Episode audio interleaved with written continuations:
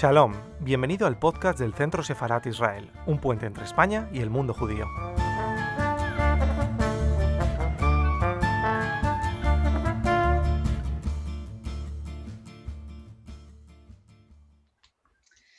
Hola, buenas tardes.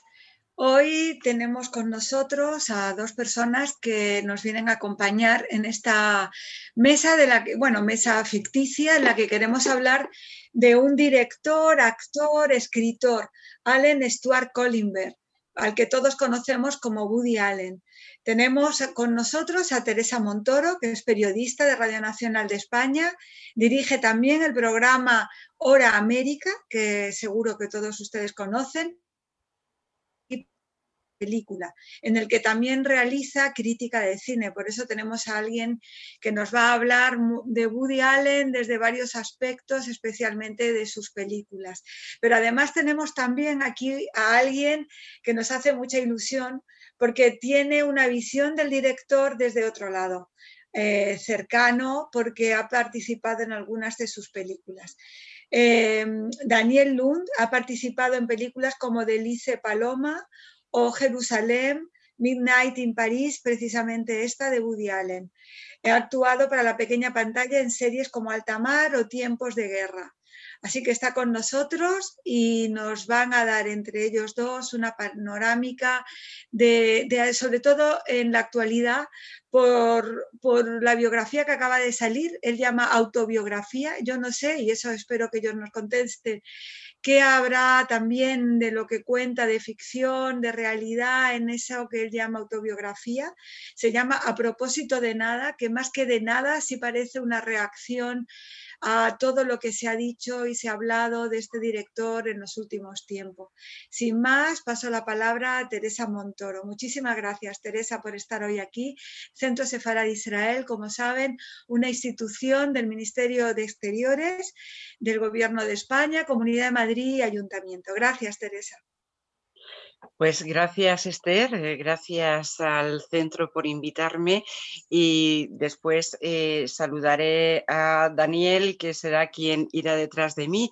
Como decías Esther, eh, habéis titulado a propósito de Woody Allen eh, lo que es esta charla y que tiene que ver con el título de, ese libro del que hablabas a propósito de nada, esa autobiografía publicada por Alianza Editorial de Alan Stuart Konigsberg, como comentabas, que mm, eh, nació en Brooklyn, en Nueva York, el 1 de diciembre de 1935 y que cumplirá 85 mm, años este año a finales. Eh, él cuenta en esa biografía que su abuelo paterno eh, era rico, pero que lo perdió todo en el crash de 1929 y que su padre se ganó la vida un poco como pudo y que su madre era idéntica a Groucho Mar y que no parecía destinado al cine ya que lo que le gustaba eran los deportes, a pesar, dice él, que mm, lo vemos ahora y con una, parece que tiene una, eh, un aspecto físico pues endeble, pero que era muy bueno en atletismo, en baloncesto y en béisbol, que le gustaba la magia y eso lo vemos en alguna de sus películas y por supuesto que le gustaba Manhattan.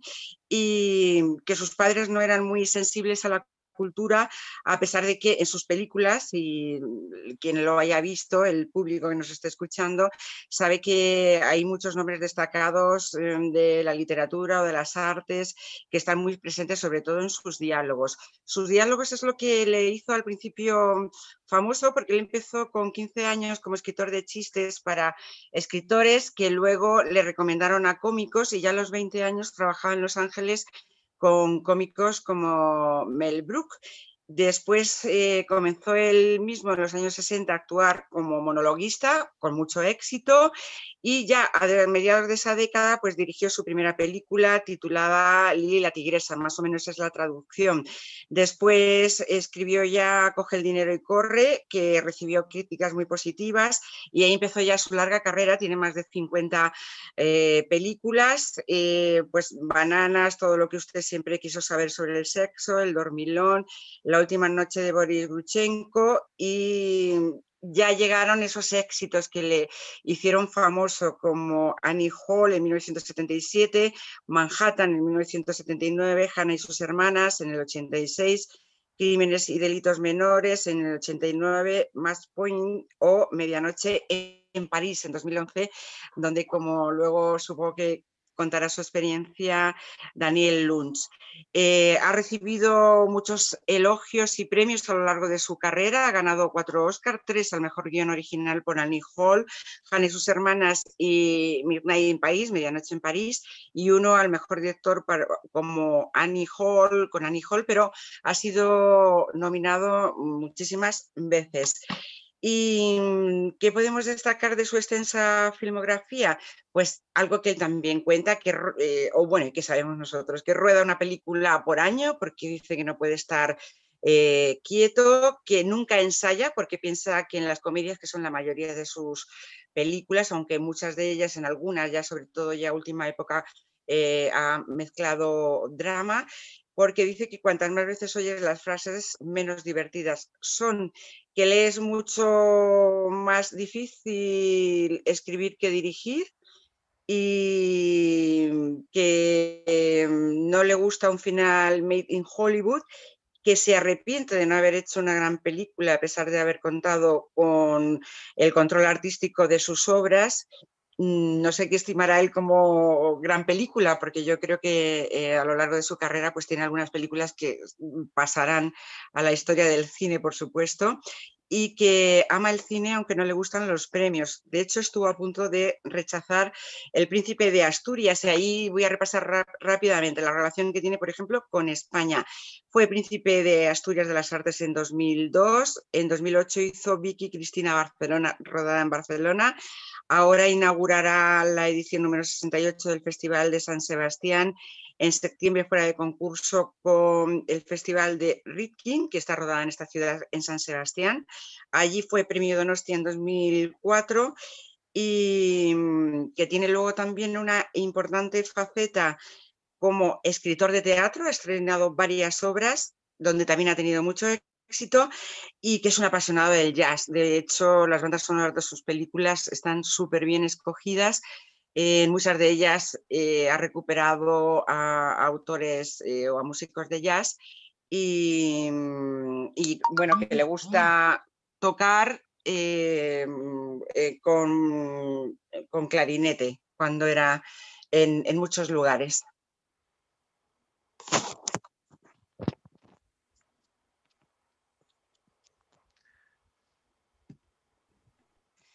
Y ahora pues eh, le quería dar el, paso a Daniel Lunz, actor de Medianoche en París, para que cuente sus historias. Muchas gracias, Teresa.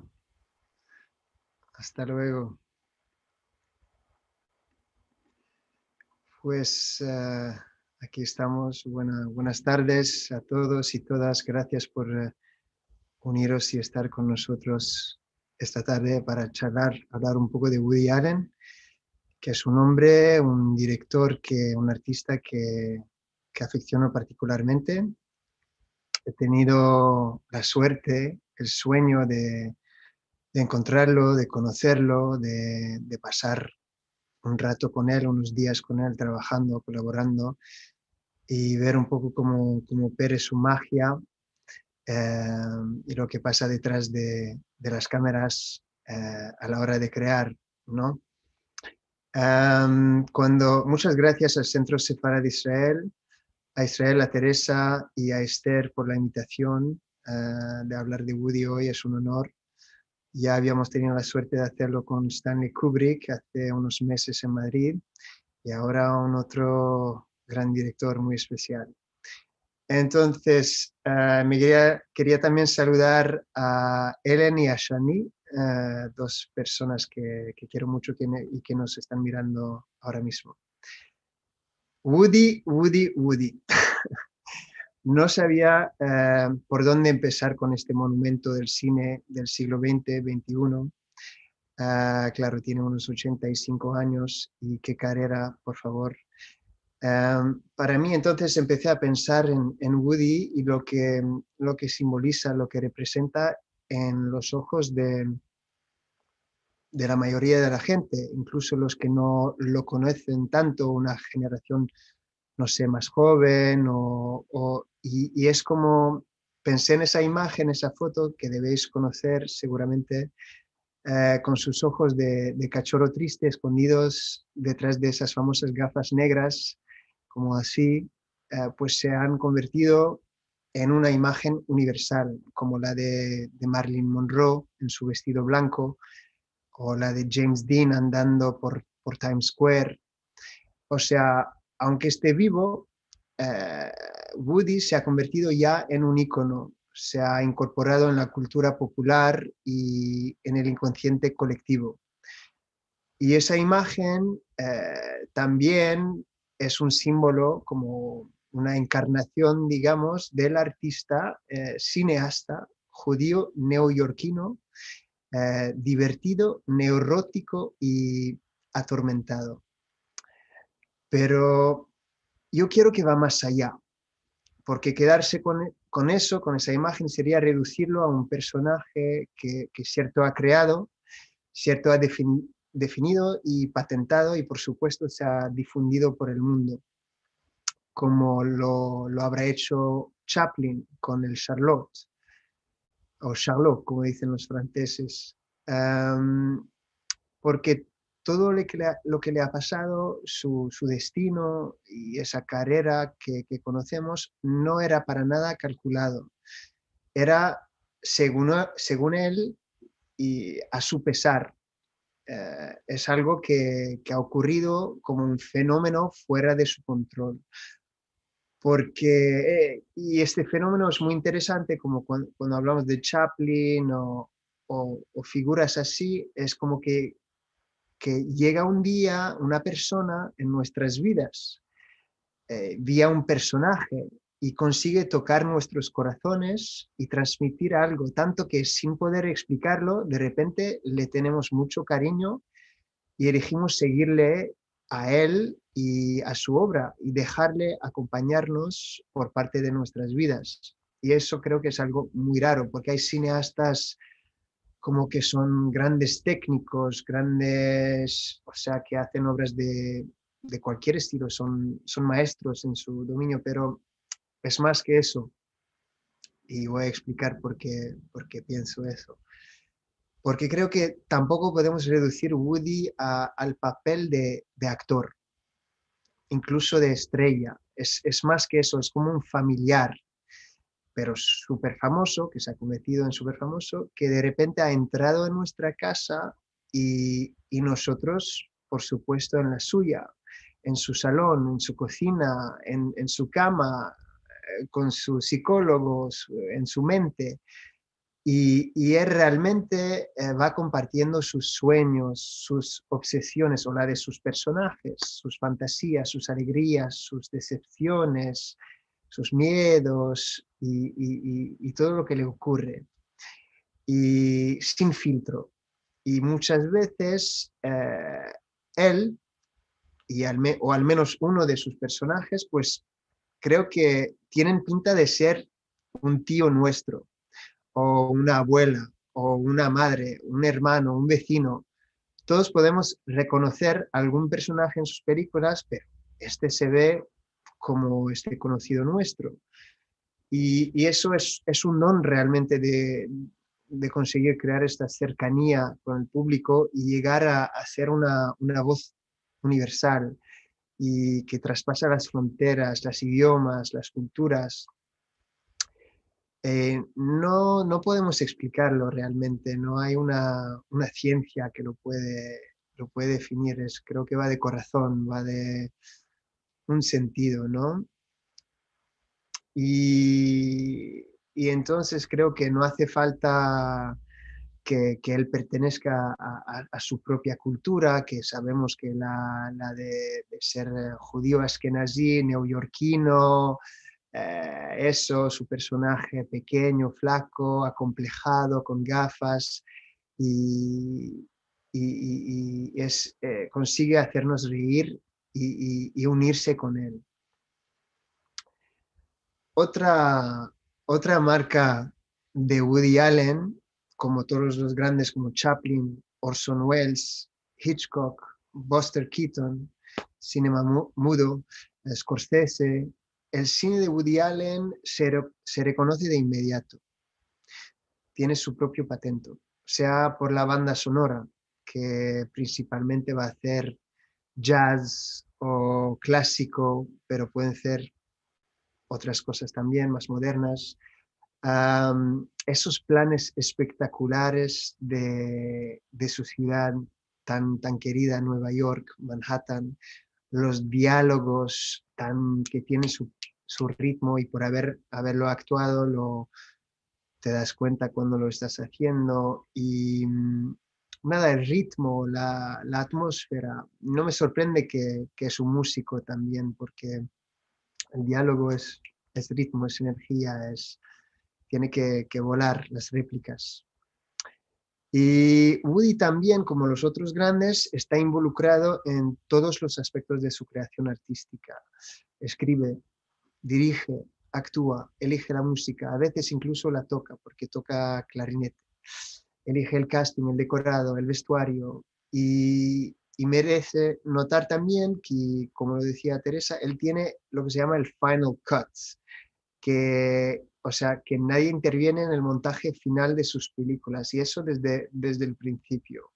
Y eso es, es muy raro. Eh, quizás hoy no es un, caso exclusivo, pero al menos lo fue durante mucho tiempo a, Scorsese, incluso, este, que es un director eh, enorme, genial, tan talentoso, pues le costó tener este Final Cut, porque era, había el dominio de, de los, las grandes productoras, las uh, Columbia, MGM, y, y, aunque había los directores que eran los artistas, los creadores, ellos tenían ojo y metían pata en la, decían a veces como es demasiado larga la película o no, no, no, no, tenemos que sacar esa cosa. Entonces no había libertad total realmente del artista.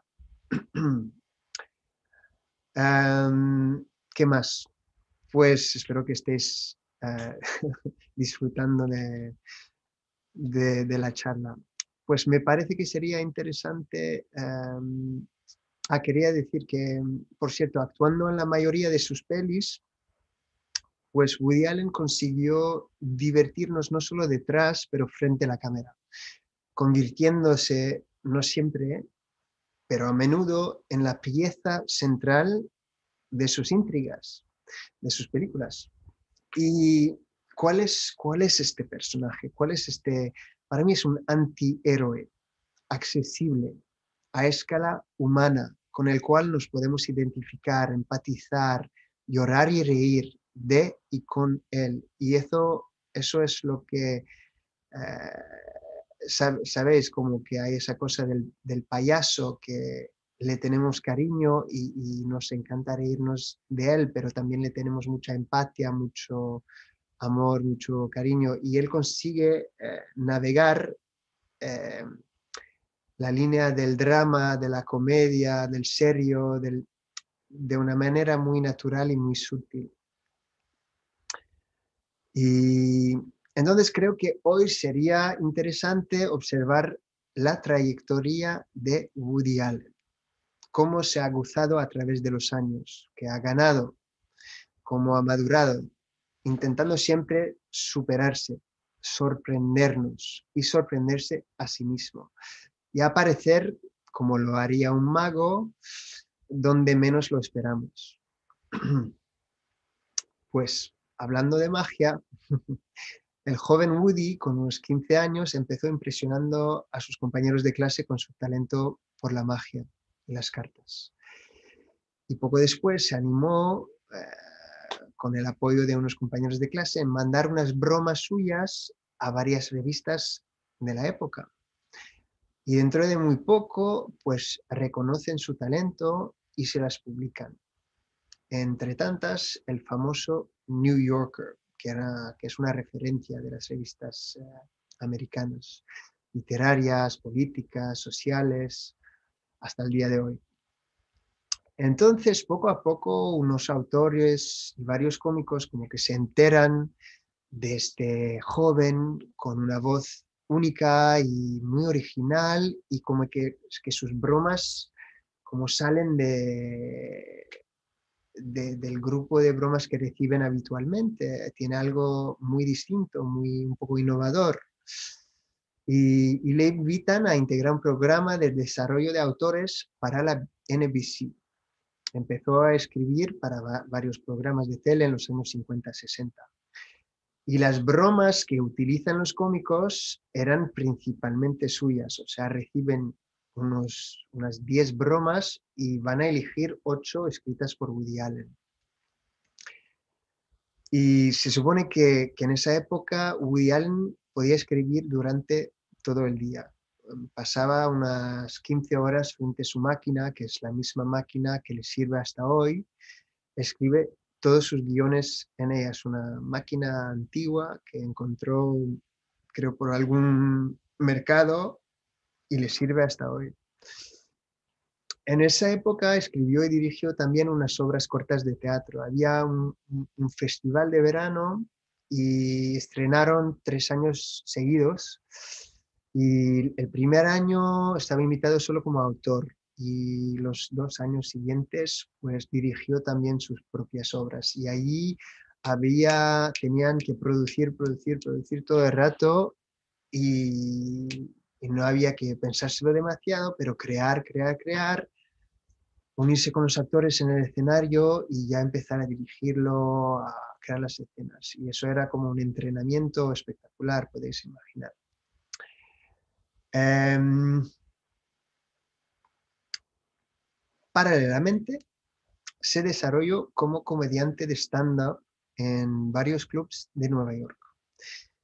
Y son sus agentes, los empresarios, que le urgen a subir en el escenario, porque al principio a él le, le cuesta muchísimo, está aterrorizado, tiene ganas de vomitar, no se siente nada bien y como, pero es un esfuerzo, realmente está detrás de, de las cortinas allí como esperando y le cuesta mucho y su empresario dice, Woody, por favor, eh, confía en mí, eh, quédate con esto, dale un año más y en un año ya veremos dónde estás, lo que pasa y cómo ha evolucionado la cosa. Entonces, uy, vale, vale.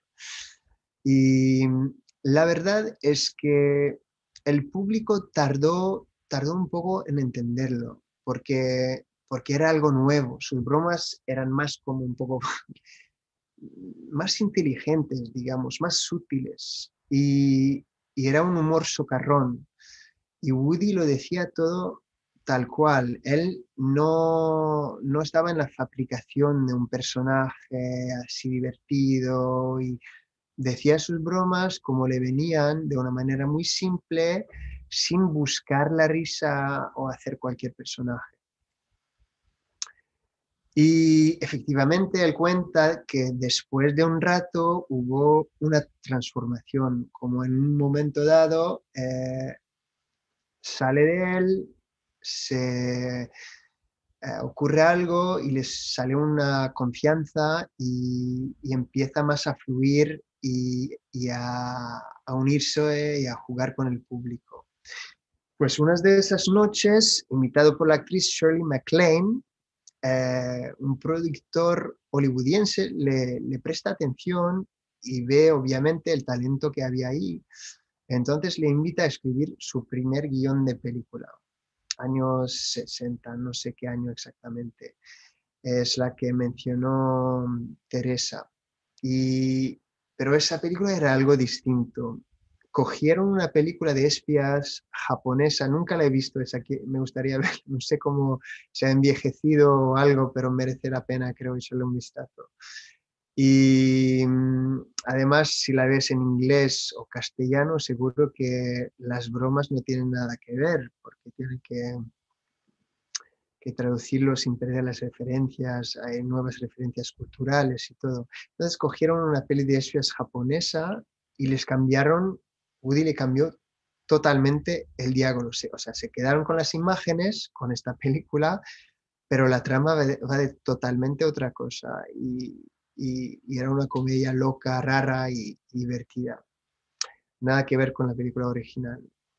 Y luego em, le propone este mismo productor escribir el guion de otra película que creo que es What's New Pussycat con, con actores bastante famosos, Peter Sellers, em, Peter O'Toole y muchos actores eh, famosos de los años 60, británicos, americanos. Y entonces Woody escribe el guion y actúa también, eh, tiene un papel eh, en, creo, un poco de payaso, así en, la película, pero él está decepcionado porque cuando ve el resultado final y que cambiaron muchos elementos de su guion, él, él es como que lo rechaza un poco. Y, en este momento hay como un, un switch, ¿no? un clic en su cabeza y él se dice, pero yo, si me hubieran dejado dirigir esta película, yo la hubiera hecho mucho más divertida. Entonces, desde este momento, Woody decide que, que va a ser él el director de, de todas las siguientes películas y guiones. Entonces allí empieza una larga carrera como director de películas. Hasta el día de hoy estamos hablando de 51 películas, 14 obras de teatro y 6 libros. ¿Y podéis adivinar cuáles son los temas que más se repiten en sus obras? Piénsatelo. Son el amor, la muerte, no me sorprende, y la religión. Em, podríamos pasar horas ¿no? como analizando cada, uno, cada una de sus películas. Eh, desafortunadamente no tenemos eh, una semana para hacerlo, quizás necesitaríamos más. Eso, también Woody es indisociable de la ciudad de Nueva York. Eh, Scorsese, otro grande cineasta neoyorquino, cuya obra también ocurre en, en la ciudad, dice que nadie pinta Nueva York como Woody aunque es un Nueva York completamente distinto de lo suyo, como de otro planeta, bello, romántico, nostálgico, no duro, violento, oscuro, de crimen, como en su propio cine. ¿Ves? Es como crecer en dos lugares diferentes, pertenecer a, a, dos comunidades diferentes, depende, o sea, Woody ha crecido en el Brooklyn, en un barrio que decía que era bastante tranquilo en esta época y se, se podía, los niños podían jugar libremente en la calle, correr, hacer béisbol y no había peligro realmente. Y Scorsese creo que creció en el Little Italy, no estoy seguro, pero eh, claro, quizás había un ambiente un poco más eh, peligroso porque ha seguido, ha sido, es muy divertido y bonito esto que, que tienen mismo, la misma ciudad de nacimiento y, desarrollan como un lenguaje, una pasión para, para atmósferas muy distintas. Estoy pensando en Taxi Driver, Raging Bull. Entonces, además de, de, Nueva York, no es la única ciudad que ha inspirado a Woody. Hay también eh, Barcelona, Vicky Cristina Barcelona, París, Medianoche en París, que he tenido la suerte de participar en esa película, Londres con Match Points, Venecia eh, o Roma. Y hay algún crítico que dijo que con el tiempo pues, se convirtió de un cineasta de, de metrópola a cosmopolita, o sea, del mundo entero. Woody ha también dicho que a lo largo de su carrera muchas veces parecía que los europeos entendían eh, su cine mejor que los propios americanos. Y él no, no, entendía este fenómeno y le agradecía mucho porque han sido sus fans desde siempre, todos los países de Europa, y lo siguen y están enamorados de, de su cine. Tampoco Woody Allen nunca escondió su amor del cine europeo. Vamos, su admiración abierta de maestros como Ingmar Bergman, el sueco, François Truffaut, el francés, o Federico Fellini, el italiano. Y podemos ver muy claramente las influencias de esos directores en sus películas, porque Woody ha tenido épocas muy distintas, o sea, al principio, si ves esas películas como Bananas, El Dormillón, eh, Coge el dinero y, corre, es como, son obras de, energía pura, de divertimiento, pasárselo bien con, personajes locos ya, pero como más será como obras joven, como de joven. Y, luego con el tiempo él siempre buscaba como eh, convertirse en un autor, director serio, respetado, entre comillas, y, hablar de temas más oscuros como justamente la muerte o, o eso.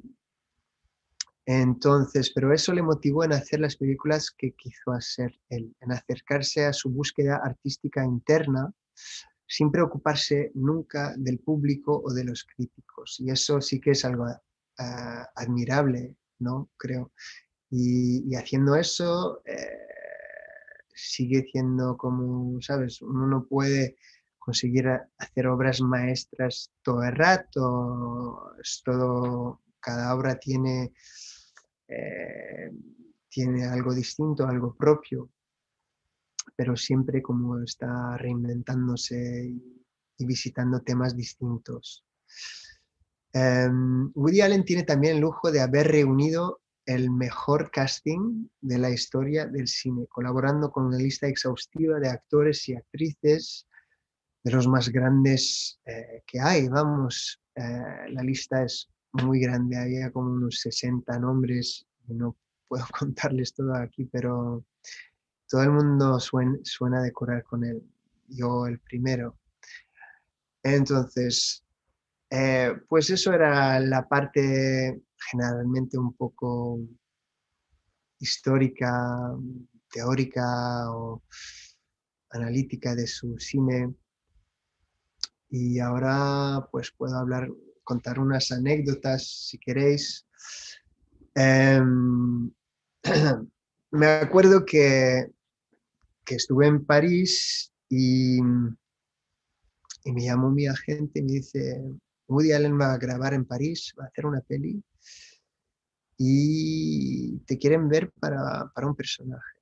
No podemos decirte demasiado, te vamos a mandar unas separatas, unas escenas, prepáralo y vete al casting. El director de casting me había visto en, la peli de, de Liz Paloma y sabía que hablaba castellano y quería verme para este papel. Entonces me presento, hago la prueba y pasan unos días y me llaman y ahí tienes el papel. claro, era, era más que feliz, era como algo, algo irreal casi, ¿no?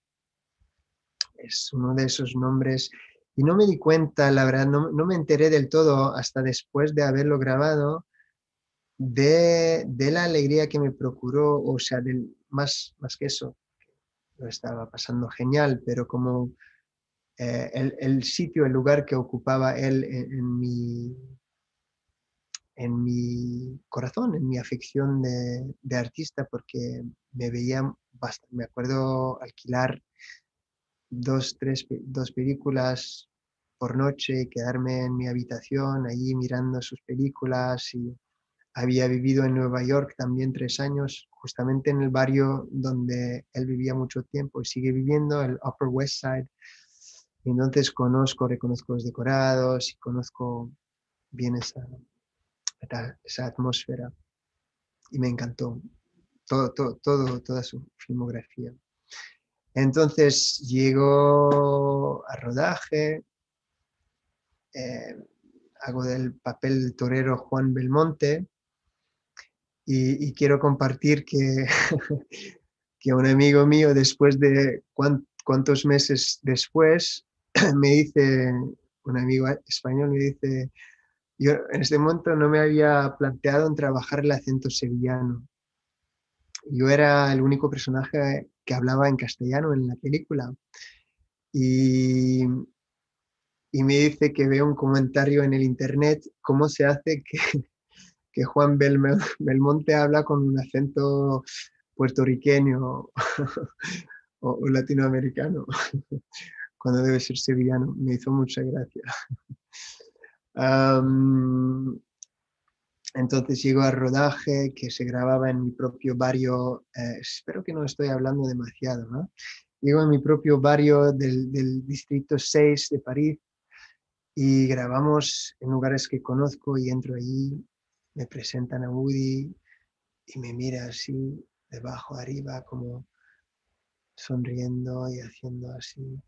Y era como yo veía que él veía como el personaje, como se lo había imaginado, y que veía que funcionaba ¿no? la, la superposición de la idea que se hacía de, del torero, Juan Belmonte.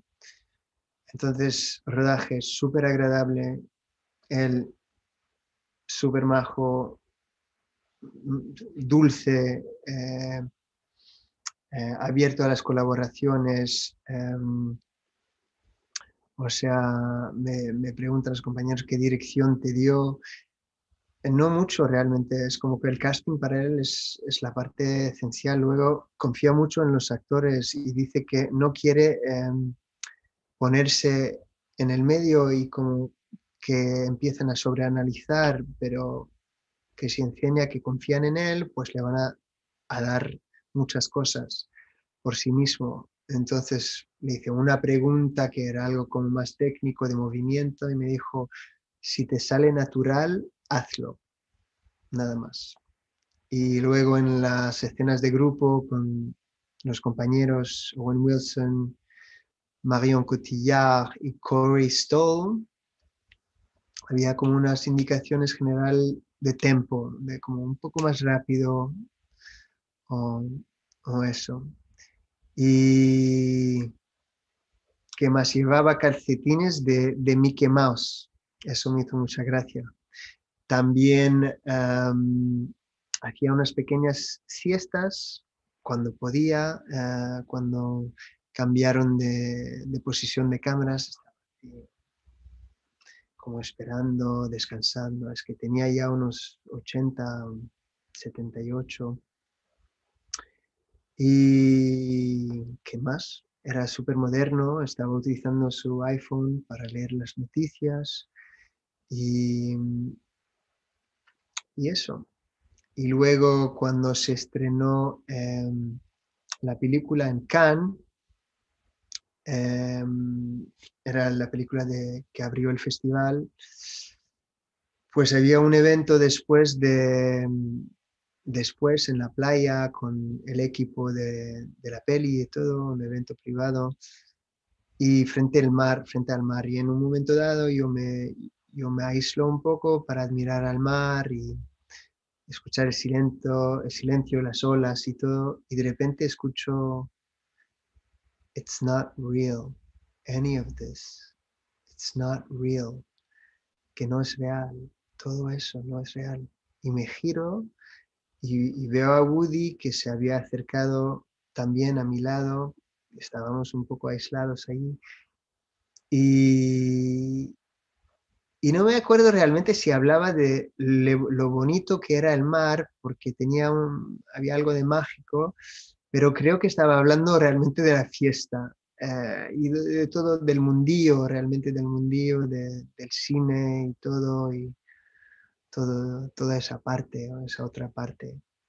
Entonces puede ser lo uno o lo otro o los dos, pero era un momento que, que afeccionó particularmente.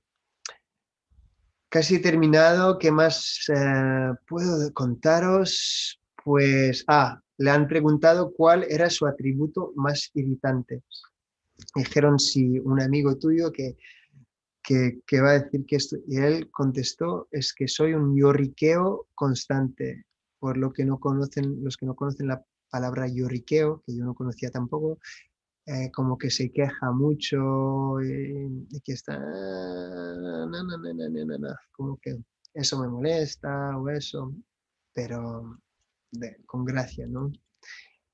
Y pues eso, y para concluir, sabéis que como Woody Allen siempre eh, ha elegido cuál será el tema de su próxima película y cómo consigue ser tan prolífico, pues cada vez que le, entre, que le entra una idea, incluso en sus viajes, pues lo escribe en, un trozo de papel, sea donde sea.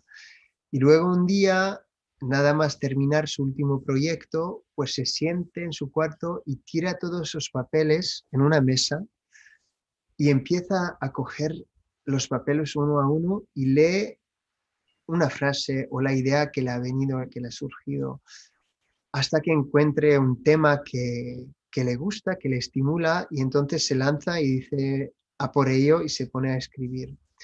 Pues creo que, hablo en el nombre de, muchísima gente eh, si digo que le agradezco un montón para todo lo que nos ha dado y le deseamos para el deleite de todos que le salga mucho más papelitos.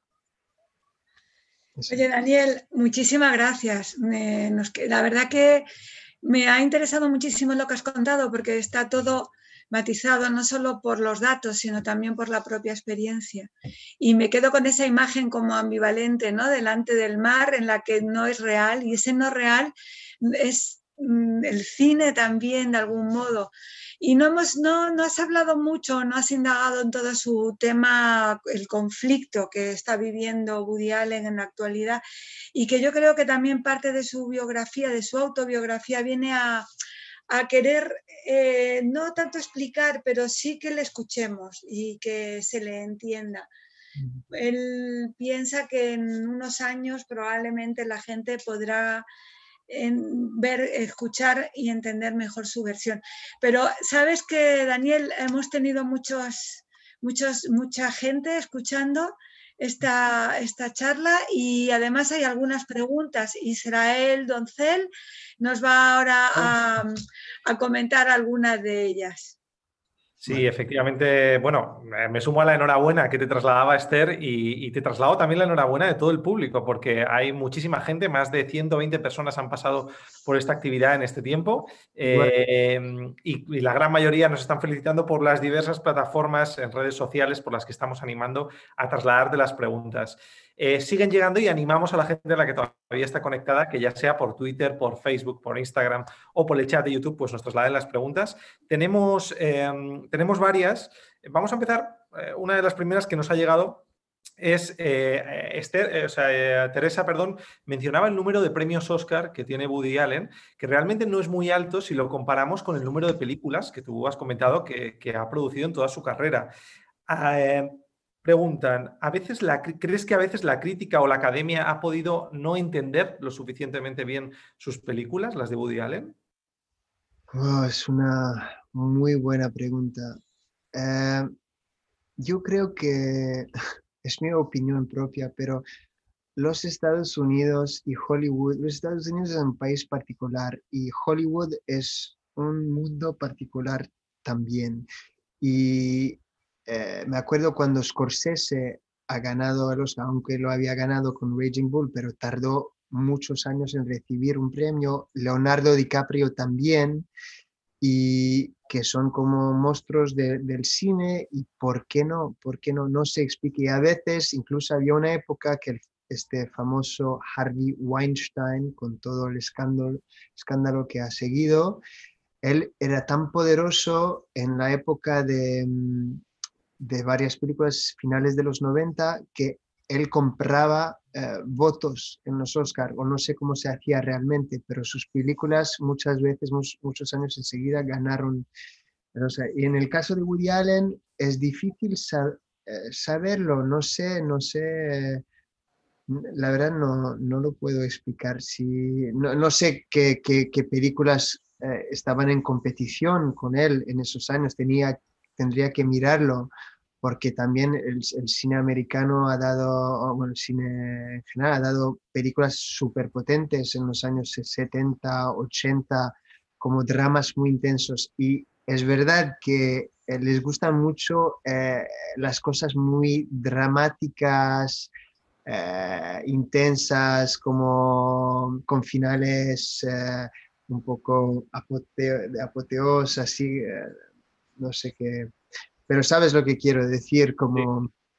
Y su cine es, es, es, es, distinto, es, otro, es otra cosa, es, pero hay una, una continuación, una coherencia. Entonces quizás al menos un Oscar por, por, por, mejor director o por toda su carrera o, o, por los guiones, seguro, que creo que ha recibido por guiones. Sí, bueno, además tú mismo lo has mencionado, que el cine, el mundo europeo, el, público europeo entendía mucho mejor a veces sus películas y él también lo percibía así. Eh, claro, hay gente, hay gente que nos está siguiendo que, aunque hoy la charla es sobre Woody Allen, es verdad que tú has mencionado que trabajaste en Mina in Paris con Marion Cotillard eh, y Owen Wilson y claro, no se resisten a preguntarte cómo fue trabajar eh, con actores eh, de la talla de Marion Cotillard o, o, de Owen Wilson. Claro, yo creo que es una buena oportunidad que también nos lo cuentes. Claro, em, ha sido súper, ha sido, ha sido realmente una experiencia muy agradable. me acuerdo primer día de rodaje, charlando con Owen Wilson y en un momento dado, después de las tomas, me escucha hablar inglés, que yo he vivido en los Estados Unidos y ya hablo como con acento americano, y me dice, pero tú, tú, no, eres, tú no eres español para nada. eh, yo pensé que tú, estabas, que tú eres español. No, no, lo hablo, soy francés, pero he vivido en los Estados Unidos, ah, vale, y empezamos a charlar y a simpatizar y hemos pasado el día juntos, hemos comido juntos y, y nada, él en su trabajo pues eh, le, le, parece que le viene todo muy, muy fácil, muy... También él, él, él a, han ido a, a, Woody Allen ha pedido a varios actores uh, a hacer más o menos de su papel, sin que sea obvio, pero tienen como una calidad similar a la suya. Uh, Kenneth Branagh en Celebrity, o, uh, pero Owen Wilson tiene eso un poco diferente, pero muy, uh, no sé cómo se dice en castellano, como relajado, observador, así, un poco... ¿Sabes Calmado, lo que quiero ¿no? Calmado. Ah, sí. Y, y entonces súper simpático. Eh, y, y, luego en el momento de, curar con Marion Cotillard, pues lo que puedo decir es que en la escena, cuando tocaba hacer la escena, ella te mira realmente, está súper presente. Y eso también era, era una, una buena le lección porque es como es difícil hacer abstracción de las cámaras, de, que estamos grabando una peli, de que estamos, entre comillas, actuando entre... Y entonces cuando sientes como que estabas súper centrada y en sí misma como un yogi, ¿sabes? Como que nada más existe que, el momento y la escucha y la mirada y entonces fue, y luego el compañero Corey Stowe, que es un actor neoyorquino, pues él estaba en la energía de, de Hemingway, muy bebido y muy uh, así alfa, macho, male.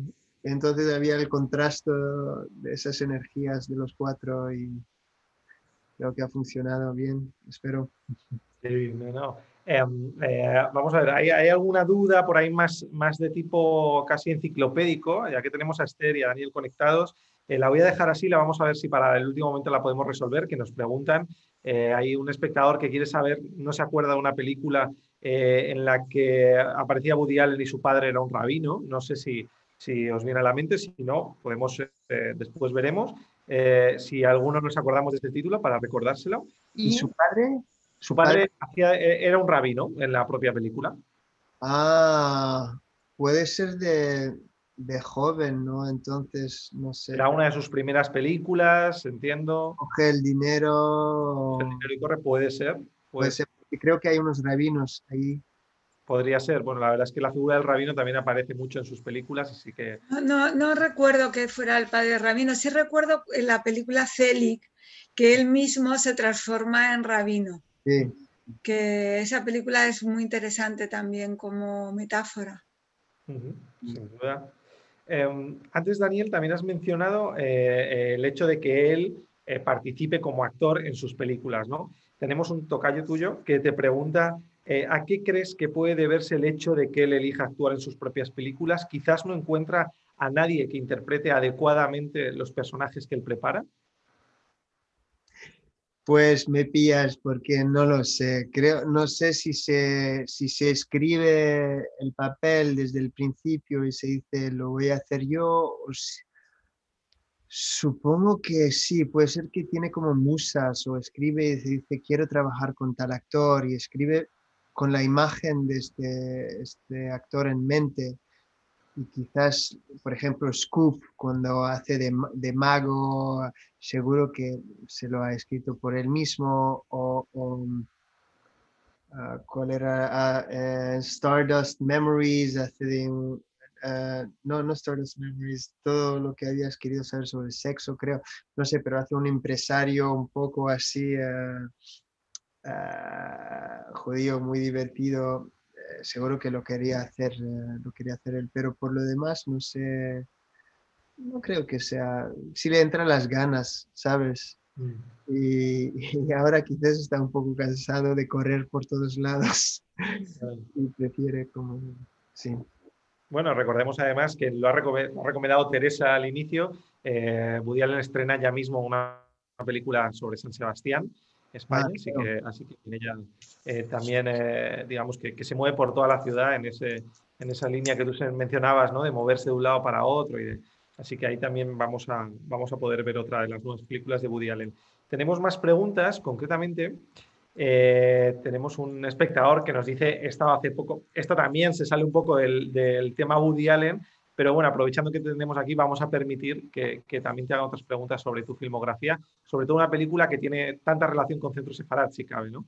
Em, dice, he estado hace poco en Israel y la verdad me emocionó muchísimo ver la vieja Jerusalén desde el Monte de los Olivos. ¿Cómo fue tu experiencia en el rodaje de Oh Jerusalén? Ah, pues la experiencia fue genial, pero voy a decepcionar a esa persona porque no se grabó en Jerusalén.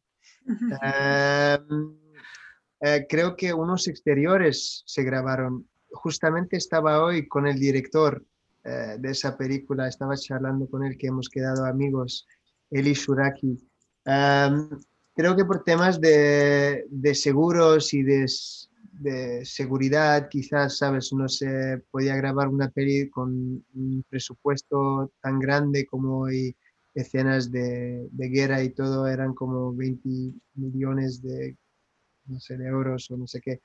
Pero entonces graba, hemos grabado en la ciudad de Rhodes, Rhodes, en Grecia, que tiene como algún, eh, una fortificación muy parecida, y, pero hemos pasado como dos meses ahí con un equipo súper majo de eh, actores internacionales y, técnicos y figurantes y especialistas de, eh, de efectos especiales israelíes que nos enseñaban cómo manejar esta arma, cómo andar, cómo...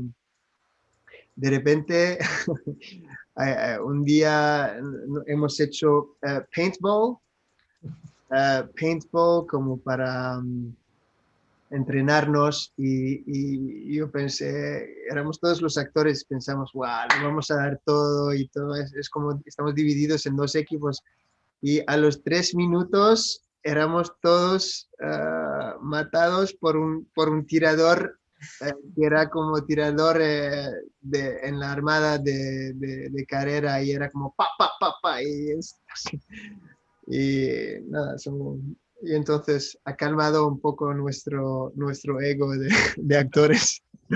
lo hacemos de broma, no lo hacemos de verdad. Ahora ya no te animas a disparar, claro, con esa, con esa competencia.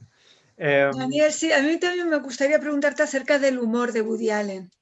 ¿Crees que conecta actualmente también con, un público joven? Porque sí que lo, hizo con el público joven europeo, pero en la actualidad, con tantas em, reflexión en torno al humor y sus límites, ¿crees que conecta con, va a conectar o sigue conectando con este público?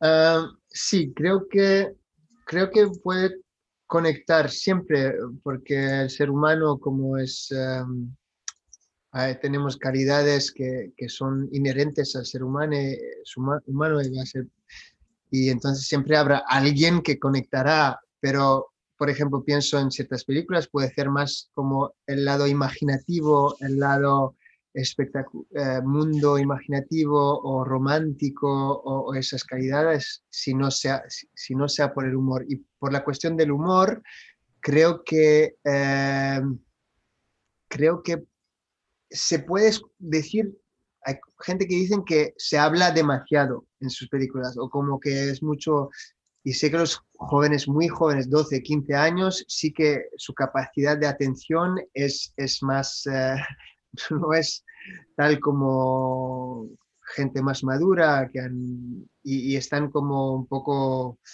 han crecido con, con, otro rollo, películas son más como más eh, fan de películas de acción o de que necesitan sensaciones fuertes en, cada dos minutos. No sé si esta gente va a conectar, pero si tienen una mente abierta y, entran en la historia y se dejan llevar, seguro que lo van a pasar eh, muy bien y reírse, porque hay, hay, el humor como Woody Allen tiene el humor cerebral, creo, de los diálogos, de la inteligencia y, de la inteligencia de lo que se dice y, es no solo inteligencia, pero eh, atrevido, sorprendido y a la vez hay, eh, hay cómico de situación y, de físico, como entonces hay los, dos lados, creo, en su cine, que se complementan. Tenemos, tenemos un par de preguntas más. Eh, Maite Fernández eh, nos pregunta, Daniel, ¿te documentaste acerca de la figura de Belmonte o el personaje ya estaba totalmente diseñado por el director? ¿Y qué hay de Daniel Lund en Juan Belmonte, además del parecido físico y la fuerza en la mirada? Wow, muchas gracias, Maite. sí, me documenté, era muy difícil porque no, por el guion no, no había lo suficiente, o sea, podía crear cosas desde la imaginación luego y creo que él daba, se dice carta blanca también para...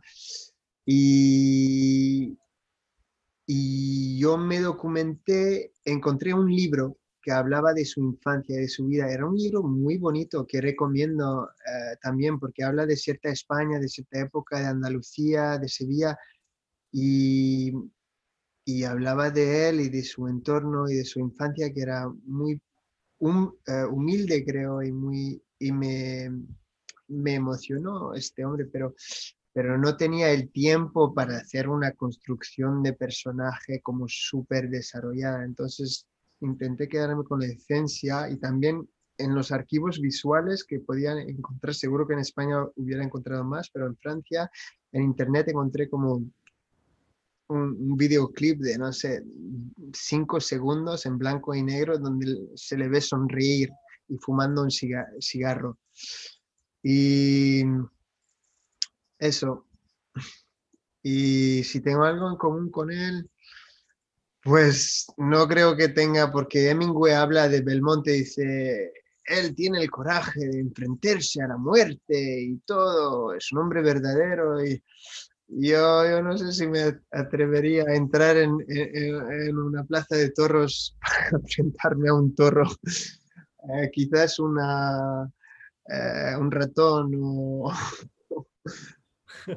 Pero... Bueno, Daniel, te has enfrentado a esta, esta tarde de preguntas también con toda la generosidad que tienes ¿no? de, haber participado con nosotros.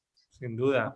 Además, coincidiendo con que llegamos a la hora de evento, tenemos eh, la última pregunta, que era una pregunta esperable que iba a llegar, que es un poco más comprometida y que como es más comprometida, la vamos a extender también a Esther, que es, ¿cuál es tu película favorita de Woody Allen?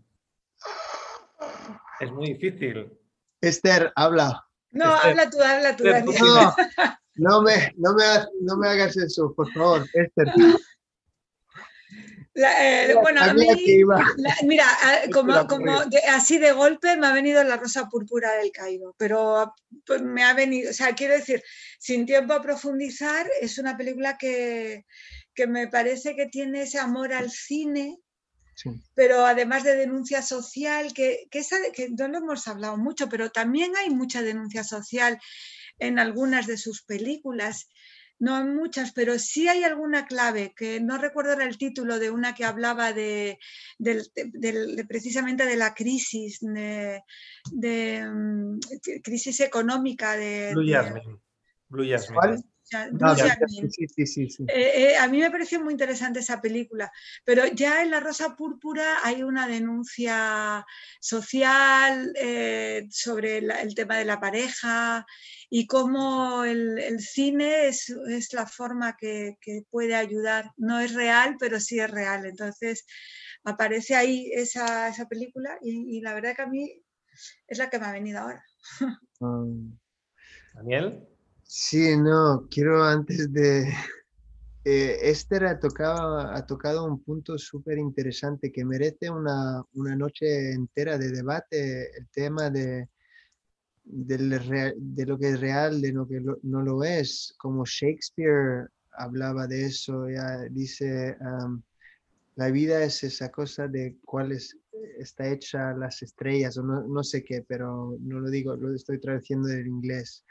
Pero, mm, ¿qué puede ser? Y, muchas veces los artistas, los creadores, cuando lo hacen, están tan involucrados en sus creaciones y, y sí que están capaz, eh, eh, son capaces de mirar a la sociedad y de extenderle un espejo o un, ojo como para sacar lo que destaca, les choca, les molesta o admiran o lo bello, pero, o sea, viven de cierta forma más en la ficción, o sea, y creo que son, en el caso de Woody Allen, podemos decir que es un niño que no ha querido crecer y, no sé si le gustaría escuchar, pero que se, está siempre como viviendo en esos mundos imaginarios que nos está regalando, porque nada más terminar una película empieza la otra, entonces hay como una,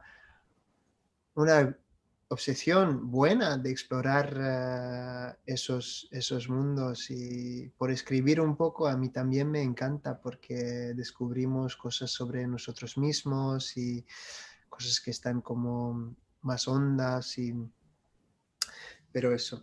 Y, me han dicho lo de la Rosa Púrpura del Cairo, que no la he visto y entonces voy a verla porque no eres la primera en decirme que es la favorita. Y no puedo decir cuál es mi favorita. Sé que me gusta mucho eh, eh, Desmontando a Harry, me gusta Crímenes y Crimes and Misdemeanors, no sé cómo se llaman. No, lo sé, no sé cómo se llaman. Eh, las, las tempranas también por, por, otro, por otras razones, bananas, dormillón, bueno, esas son poco anticuadas, pero son divertidas. Pero, por ejemplo, me queda para ver interiores que me gustaría ver. He visto una que estaba buenísima con, eh, que se llama una, en inglés es Another Woman, una otra mujer que es con Gina Rodens, que era la esposa y, gran actriz americana, eh, la esposa de John Cassavetes, y es muy, muy bonito e interesante esa, película. Y de las últimas no he visto Blue Jasmine, no he visto eh, La lluvia en Nueva York, me da vergüenza. Eh, admitirlo, pero me queda para ver al menos algo a mí hay una, una, interrogación que me viene con algunas de sus películas, porque igual que como hay algunas que tiene denuncias, hay otras que hay crímenes sin resolver. Y, y, a veces me he preguntado si hay un asesino por allí, si, si, ah. si de algún modo Woody Allen puede ser alguno de esos personajes. ¿Hay alguno de estos crímenes que se quedan allí y, el criminal sale totalmente absuelto, o sea que no hay ni siquiera, ni siquiera sospechoso. Me ha dejado, algunas de esas películas me dejan un poco inquieta acerca de Woody Allen, pero lo dejo ahí. Ah, ah, ah, sabes, pero pues quizás hay una escena graciosa en, Crimes and Misdemeanors, creo que es eso de, de, una pareja. Mira, está diciendo, perdón Daniel, que Christ en, español se llama delitos y faldas. Sí, delitos, y faltas. Faldas o faltas. Faltas. faltas. faltas. delitos y faltas. Y mm, hay una escena estupenda ahí de una pareja de como 85 años, que es una persona que cuenta, creo que es en esta o en Desmontando Ari, no sé, y cuenta una historia que les ven como súper eh, bonitos y tiernos y cuenta una historia en una escena y hacen un flashback de esa pareja como que el hombre había matado a una, mujer, la había cortado en trozos, la había dejado en la nevera y se había comido no sé qué. Y veía la pareja súper tierna y el contraste era súper divertido y, como en un momento como la, la, la esposa le, confronta y, está como que se va a morir este esposo que ha tenido a su lado, que tiene este secreto escondido durante todos esos años y como que no lo puede creer. Y él dice, pero ¿qué, le qué te pasa, mi amor? ¿Por qué me miras así? No sé qué. Entonces, quizás en su familia, cada familia tiene sus historias, ¿no? sus secretos y él se, se quedará con, con lo suyo. Quizás por allí hay algún abuelo, no sé, eran, eran años como finales del siglo XIX, principios del siglo XX, y había en New York había, había todo, bueno, toda, mm, ¿cómo se dice? Este, este mundo subterráneo de, de la mafia y de, y de, había todo un mundo que se, la contrabanda del alcohol y todo, entonces Daniel, cuando te llame para su próxima película, pregúntaselo. Se lo preguntaré, te lo prometo. Nos lo cuentas y nos lo cuentas. No lo dejaré sin resolverlo. Me voy a convertir, en un. Este crimen lo resolvemos. Vale. Y nos lo cuentas.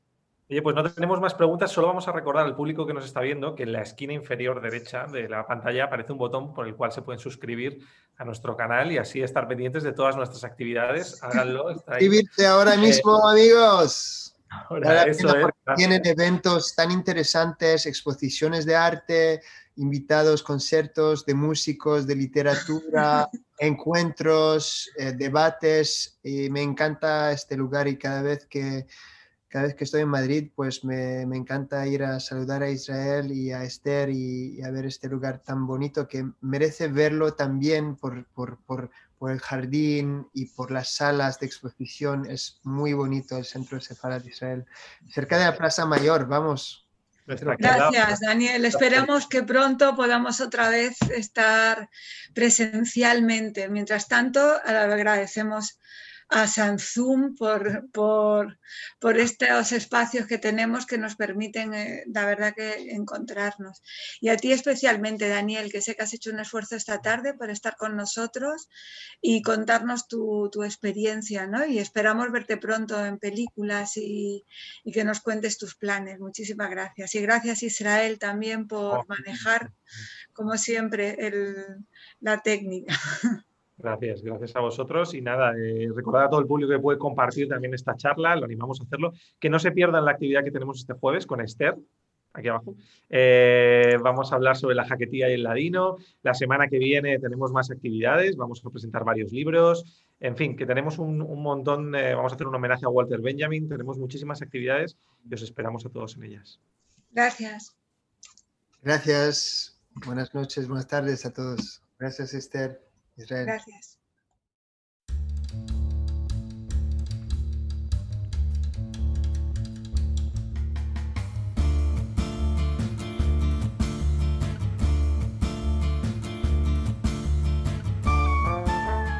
Gracias por escucharnos. Recuerda que también nos puedes seguir a través de Instagram, Facebook y Twitter con el usuario arroba Centro Sefarat Israel o si lo prefieres en nuestra página web www.sefarat-israel.es.